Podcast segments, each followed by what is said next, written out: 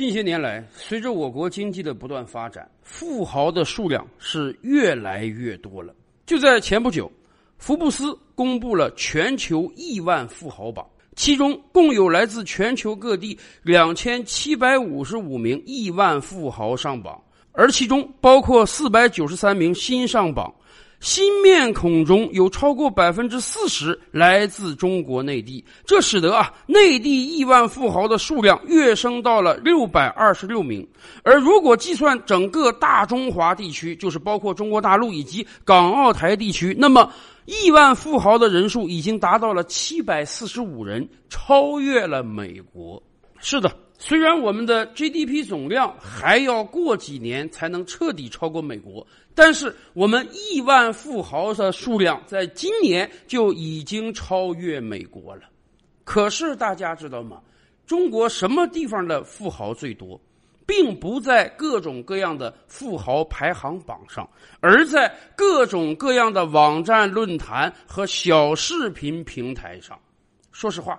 我国经济发展到今天这个状态，有几百上千个亿万富豪，这也挺正常的。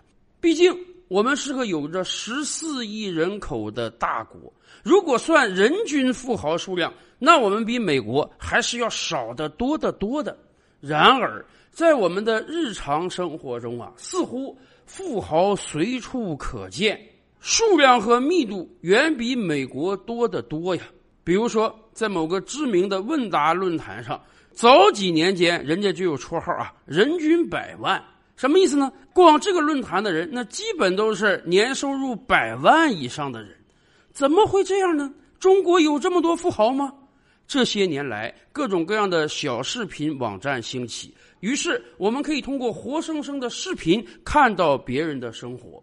以往我们还只是停留在文字上，听有些人讲述我朋友、我同学、我邻居、我发小有着如何如何高的收入，而今天我们可以通过活生生的视频啊，直接看到这些富豪的生活。在网上真的有这么多有钱人吗？当你好不容易买了一个奔驰、宝马的时候，人家会嗤之以鼻说：“奔驰、宝马算什么豪车？”连保时捷都未必能入人家法眼，甚至年收入几十万上百万，在很多人眼中，那只不过是刚刚起步的中产阶级而已。用有的人话讲，那只是兜里有仨瓜俩枣而已，跟富裕生活还差得远着呢。对于我们普通人来讲，我们或许不敢奢望人家那几千块钱一瓶的茅台酒，几千块钱一次的。奥马萨 K 晚饭，但是对于人家富豪的生活来讲，一根雪糕也都要几十块钱了。看着人家那奢侈的富豪生活，再望望自己空空如也的钱包，有时候很多人真在想啊，中国的富豪难道真的多到这样一个地步了吗？其实只要随便看几个统计数字，我们就清楚了。比如说，就在前两天啊，国家统计局刚刚公布了三十一个省份的人均可支配收入。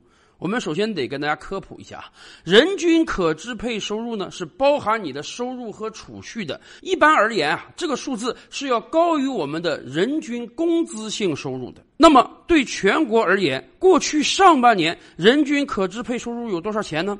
一万七千六百四十二元。这个数字已经比去年增长了百分之十二了，这个增速已经很惊人了。然而，看看实际数字，六个月的时间，全国的人均可支配收入也不过一万七千多块钱，和每个月不到三千块钱呀！而且，这是要包含各种收入的总收入，应当高于你实际的工资性收入。有人可能要说：“哎呀。”全国嘛，我们有着十四亿人口，有很多老少边穷地区。你要比就比那些富裕省份啊，上海可是全国最富裕的省份了。二零二一年上半年，上海市的人均可支配收入也不过四万零三百五十七元，六个月四万多块钱，一个月也就六千多块钱而已呀。而从全国范围来看，过去半年人均可支配收入超过两万的省份，也不过只有福建、广东、天津、江苏、浙江和北京，连十个都不到啊！也就是说，我们大多数老百姓一个月可支配的收入也就几千块钱而已，怎么可能人均百万啊？我们不光可以看人均可支配收入，我们还可以看人均储蓄，这总能衡量我们老百姓的基本财富吧？也是统计局刚刚公布的数字啊，到今年六月底，我国总储蓄额也比去年同期有了大幅提升。但是折算到十四亿人口每个人头上，平均而言啊，人均储蓄才七万块钱而已。在很多人眼里，几万、十几万算什么呀？人家可能一个月就能赚这么多钱。但是平均而言，全国老百姓奋斗几十年了，我们的人均储蓄才七万块钱。难怪去年总理要讲，我们要认识到我们是个大国。我们有六亿人口，人均收入还不到一千块钱，这是事实啊！再看另外一个早就公布许久的数字，到目前为止，我国十四亿人口中申领过护照的人也就那么一亿多，不到两亿。也就是说啊，虽然这些年来，海外很多国家都盼着中国游客去，说中国游客最有钱，到处买买买，都是土豪大爷。然而，我们也就人口比例不到十分之一的人出过国。冰冷的数字和网上那些火热的小视频，真是有着很大的反差的。我们真得判断一下，到底哪一个是真实的情况？为什么网上有很多人在炫富？原因一定是很多的。对于有些人来讲，本身人家就有这个炫耀癖。早年朋友圈时代，每天都要发大量的截图打卡定位。现在好了，进入到视频时代了，不但可以发图片了，还可以发视频了。所以去年我们也听说有各种各样的网红名媛，拼酒店、拼下午茶，甚至连丝袜都拼。好吧。如果你只是为了满足一下自己的炫耀癖，想让身边的人知道自己过着多么悠闲自在、富裕的生活，我们倒是也能理解。可是我们还得提醒各位好朋友，有时候人家炫耀可不只是为了炫耀，人家炫耀的目的是为了将来能够狠狠收割一把韭菜。为什么有很多人在网上说？你赚不到钱是不是？我赚钱不要太轻松，我发几个视频，写几个文稿，轻轻松松的就年入百万。于是你看到我今天提了玛莎拉蒂，明天买了海景豪宅，你羡不羡慕我这样的生活？羡慕我这样的生活，我可以给你指条明道，你跟我干，未来就有可能发财。看到人家赚了这么多钱，有多少人说自己能不心动？有多少人能拒绝得了这个诱惑？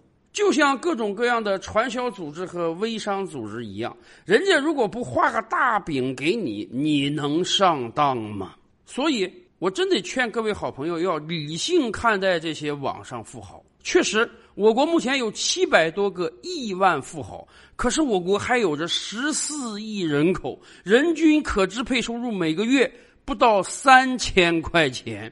说实话，从一个普通人成为一个亿万富豪，这个比率比买彩票还要小啊！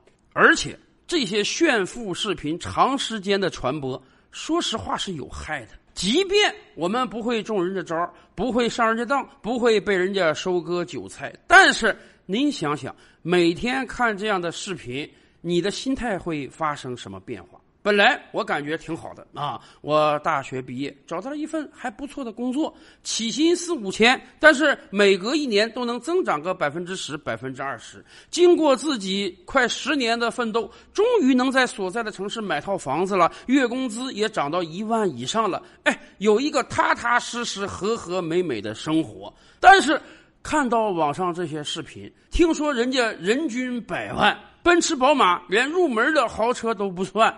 您想想，您这个心态得发生什么样的变化？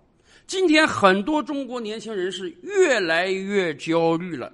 这一方面固然是因为我们身上的压力很大，房价高，工作不好找，生活不稳定。可另一方面，谁又能说这不是因为炫富视频对我们的刺激呀？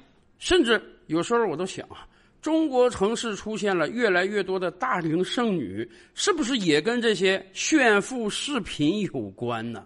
比如说，前些日子我还看到一个小视频啊，有一些人到街边随机采访一些女孩，对另一半的预期收入有什么要求？大多数女孩至少也会要个八千一万，要个一万五两万那也稀松平常。甚至有很多女孩张口就说：“哎呀，我这个对象怎么地不得月收入超过五万啊？要不然怎么养活的我呀？”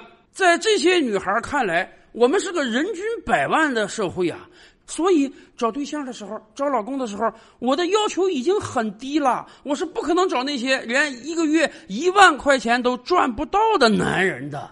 可是大家回想一下刚才我们披露的数字，人均可支配收入不到三千啊，人均工资那比这个数还要低呀。我真是想问问很多女孩子，在中国的一线、二线城市，难道对于一个二十多岁的年轻男性来讲，每个月赚一万块钱以上是个很稀松平常的事儿吗？咱都甭跟你提什么三万五万啊，赚一万块钱以上，你觉得很轻松、很容易，是人都能赚到吗？各种各样的炫富视频，不但让男性同胞们更加焦虑了，也无限拔高了女性同胞的眼光。让他们觉得，在这个网络富豪遍地的时代，自己似乎也应当攀上高枝，好歹不能嫁个月收入低的男人吧。于是就只能一年又一年的蹉跎岁月了。真的，像很多婚恋专家分析的那样，很多女孩口中所谓的普通优质男孩，那真是万里挑一才找得到的呀。每天我们在网络上看到各种各样的炫富视频，有时候也觉得不错呀。我们不花钱就可以体会到富豪的人生。但是我们要提醒大家一点的是：看看视频可以，但是千万别相信这是个人均百万的社会呀。